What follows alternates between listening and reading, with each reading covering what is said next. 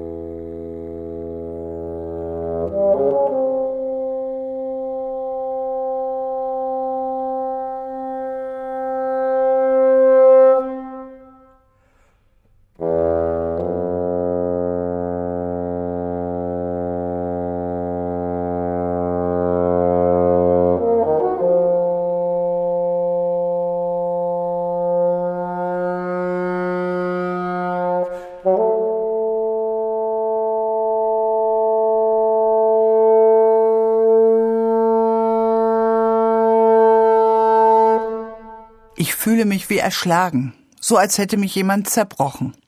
Ich muss zugeben, das fühlen nicht nur die anderen, ich selbst spüre, wie diese merkwürdige Zeit der Pandemie auch an mir zerrt. Viel schneller als sonst spüre ich, ich bin ausgepowert. Immer wieder werden Pläne, die wir für die Gottesdienste in der Kirchengemeinde gemacht haben, über den Haufen geworfen. Dürfen wir singen? Können wir es wagen, uns in größeren Gruppen zu treffen? Da waren sich viele nicht einig, als wir die Weihnachtsgottesdienste vorbereitet haben. Das erschöpft. Immer wieder werden Kulturveranstaltungen abgesagt. Ich wollte am dritten Advent das Weihnachtsoratorium in der Thomaskirche in Leipzig hören. Ein Abend, auf den ich mich seit Wochen und Monaten gefreut hatte. Abgesagt. Eine bittere Enttäuschung. Das geht nicht spurlos an mir vorbei. Es zehrt aus. Auch wenn mein Kopf weiß, es geht nicht anders. Es muss so sein. Mein Herz sehnt sich nach Schönem wie Musik, bei dem ich auftanken kann. Wie mag es da denen gehen, die solche Erlebnisse nicht nur vermissen, sondern davon leben? Den Künstlern und Künstlerinnen selbst oder denen, die solche Veranstaltungen organisieren.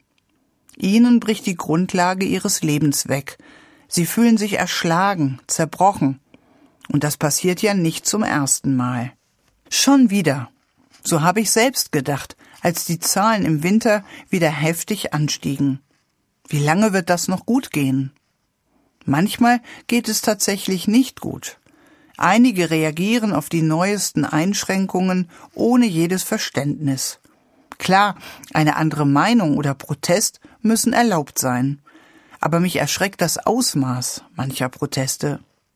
Wie hart und aggressiv sie geführt werden, ganz zu schweigen von rechtsradikalen und antisemitischen Verbindungen bei manchen sogenannten Querdenkern. Sogar einen Mord hat es gegeben im Anschluss an eine solche Demo, als der Kassierer einer Tankstelle schlicht auf den einfachen Regeln bestand. Da ist das Maß weit überschritten. Das geht nicht. Punkt. Ich erlebe, wie die Einschläge näher kommen. Immer öfter kenne ich Menschen, die erkranken oder sogar sterben nicht nur im Krankenhaus, in dem ich als Pfarrerin arbeite, sondern genauso in meiner Kirchengemeinde und im Freundeskreis. Ich kann es nicht distanziert von mir fernhalten. Es tut weh. Das dicke Fell bekommt Risse. Gerade deshalb überlege ich, wie ich mich selbst davor schütze, aggressiv zu reagieren. Ich kenne ja bei mir selbst das Gefühl, ausgebrannt und am Ende zu sein. Wie kann ich anders damit umgehen? nämlich gut und produktiv. Da geht mein Blick zu einem Bibelvers, der genau in diese Gefühlslage hineinpasst. Er hängt schon seit Jahren an meiner Küchenwand und hat mich in verschiedensten Lagen aus dem Sumpf gezogen. Heute wird über ihn in den evangelischen Kirchen gepredigt.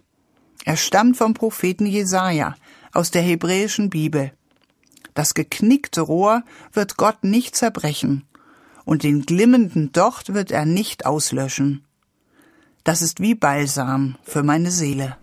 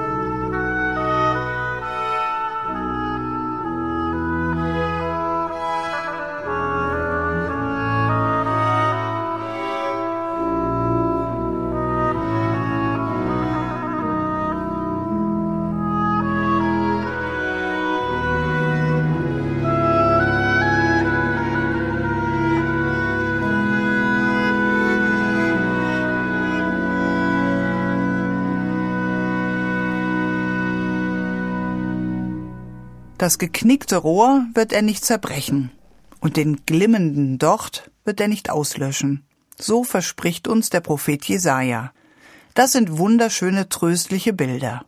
Wenn ein Schilfrohr bricht, dann ist nicht mehr viel mit ihm anzufangen. Rohr wird schon immer dafür benutzt, Dinge wie Körbe zu flechten. Dabei geht der Korbmacher vorsichtig mit den Rohren um. Denn wenn eines geknickt ist, dann ist es zu nichts mehr Nütze. Es ist nicht mehr elastisch genug und er wirft es weg. Aus und vorbei. Und nun sagt der Prophet Jesaja, das geknickte Rohr wird er nicht zerbrechen. Bei Gott wird ein Mensch nicht nach dem beurteilt, was er kann und leistet. Selbst ein geknicktes Rohr, das sonst einfach weggeworfen wird, kann Gott gebrauchen. Es darf sein, so unnütz und geknickt wie es ist. Gott hat andere Maßstäbe, wenn er Menschen betrachtet, als ihre Funktionalität. Das zweite Bild Licht wird in biblischen Zeiten mit Öllampen erzeugt. Das Öl wird in einem Gefäß aus Ton aufbewahrt. Der Docht zielt das Öl aus einem Gefäß heraus und an seiner Spitze brennt eine helle Flamme. Wenn nun das Öl zur Neige geht, dann kann der Docht nur noch glimmen. Er wird ausgelöscht oder muss sogar abgeschnitten werden. Das Licht erlischt. Ganz anders hier bei Jesaja. Den glimmenden Docht wird er nicht auslöschen. Gott hat Geduld mit den Menschen. Wo nur noch eine winzige Flamme glimmt und bald alles in Dunkelheit taucht, da bemüht sich Gott. Ich stelle ihn mir vor wie jemanden, der ein Lagerfeuer anzünden will. Er kniet sich hin und pustet ganz vorsichtig, um das winzige Glimmen nicht auszupusten, sondern um es anzufachen, bis es wieder zur lodernden Flamme wird. Das geknickte Rohr wird er nicht zerbrechen, und den glimmenden Docht wird er nicht auslöschen. Gott kann das, was sonst nichts gilt, trotzdem nutzen.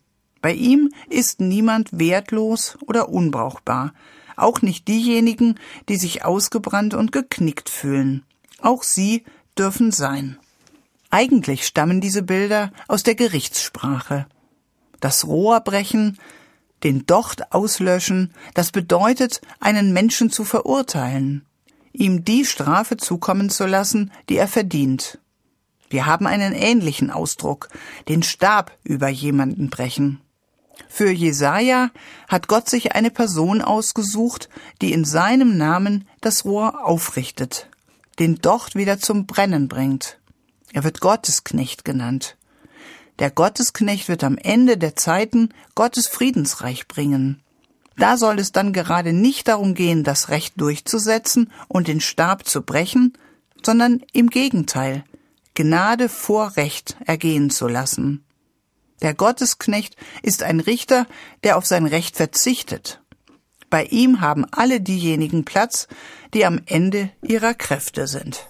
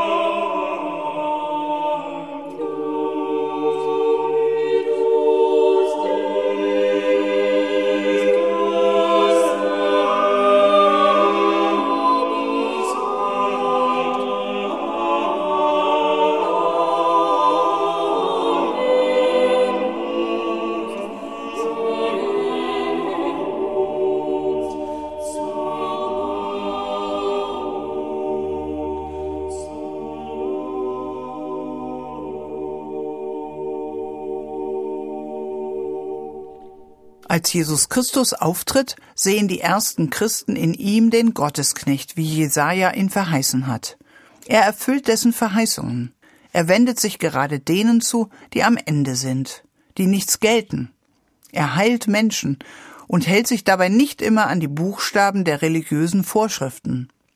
Der Mensch ist wichtiger als das Gesetz, zum Beispiel das Schabbatgebot. Das ist seine Überzeugung. Das macht einige zornig. Aber er argumentiert mit demselben Gedankengang wie Jesaja. Bei Gott geht es nicht um Recht und Ordnung. Es geht ihm nicht darum, auf seinem Recht zu beharren, sondern gerade auf dieses Recht zu verzichten. Es geht ihm um die Menschen. Jesus zitiert Jesaja sogar. Das geknickte Rohr wird er nicht zerbrechen und den glimmenden Docht wird er nicht auslöschen. Die verwundeten Menschen, die geknickten Gestalten, sind Jesus wichtiger als ein religiöses Gesetz. Einmal lehrt er am Schabbat in einer Synagoge. Da kommt eine Frau herein. Sie leidet seit 18 Jahren, also seit Menschengedenken, an einer verkrümmten Wirbelsäule. Der Rücken tut ihr weh und sticht bei jeder Bewegung. Sie kann sich nicht aufrichten. Ihr Gesichtsfeld ist eingeschränkt auf das, was unmittelbar vor ihren Augen liegt. Ihr Bewegungsradius ist auf wenige Meter beschränkt. Sie ist in sich selbst verkrümmt. Die Schmerzen nehmen überhand und machen sie ganz mürbe. Sie kann nicht mehr. Dass sie es überhaupt in die Synagoge schafft, grenzt an ein Wunder. Aber ihr ist klar, wenn dieser Jesus kommt, von dem sie viel gehört hat, dann ist er ihre Chance. Dann muss sie dabei sein. Sie schleppt sich aus dem Haus und beißt fest auf die Zähne.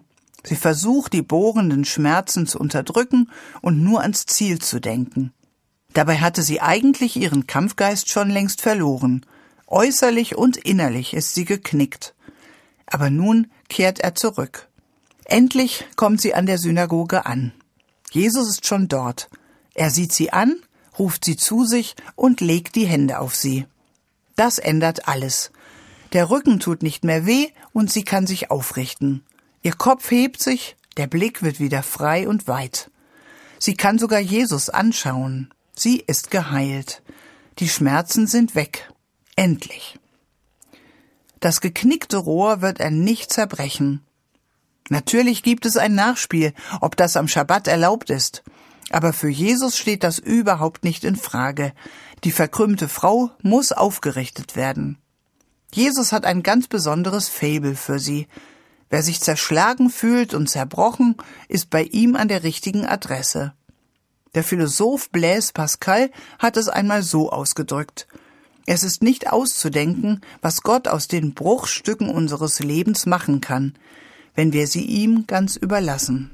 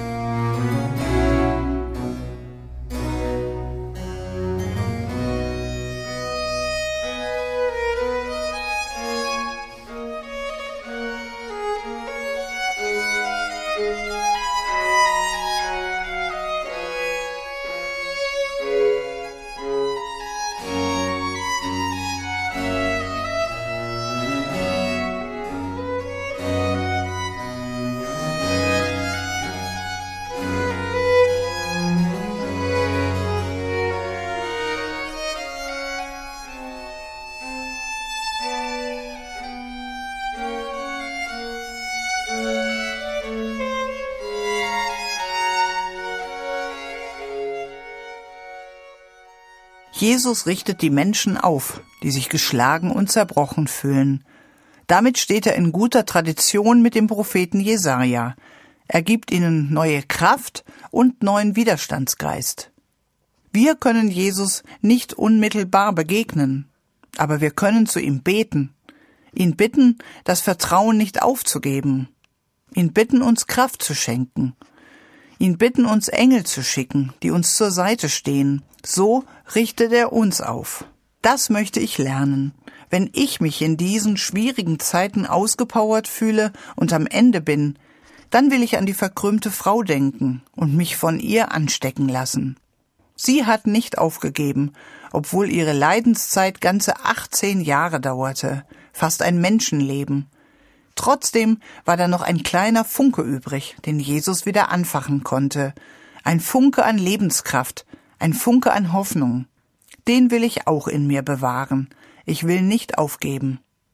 Mir fallen genug Menschen ein, die diesen Funken auch brauchen.